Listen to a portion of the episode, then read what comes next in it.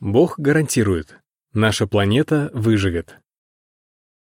Запас прочности у Земли гораздо больше, чем мы думали. К такому выводу пришла международная группа исследователей, которая занималась вопросами изменения климата.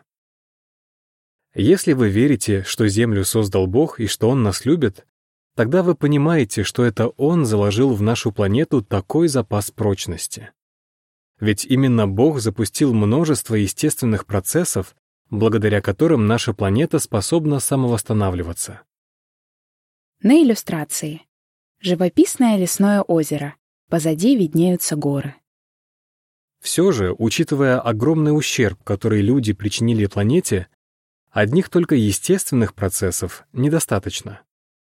Нужна помощь извне, поэтому Бог не останется в стороне. Почему мы в этом уверены?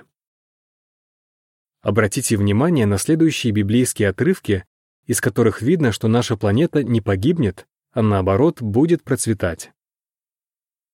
Нашу планету создал Бог. Вначале Бог создал небо и землю. Бытие 1.1. Земля принадлежит Богу. И Егове принадлежит земля и все, что на ней. Псалом 24.1. Сноска. Иегова — это имя Бога.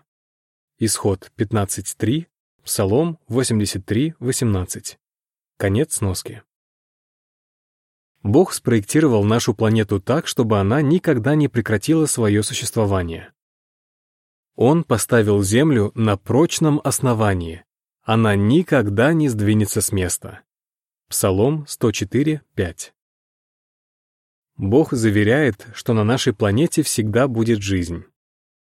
Истинный Бог, Создатель Земли, сотворил ее не напрасно, а для того, чтобы на ней жили люди. Исайя 45:18.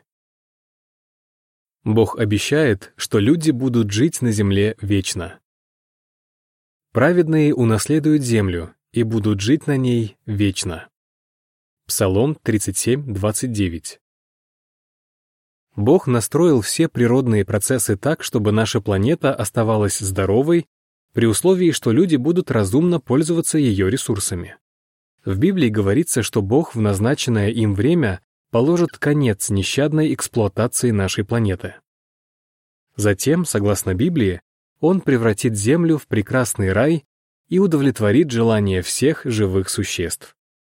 Псалом 145, 16.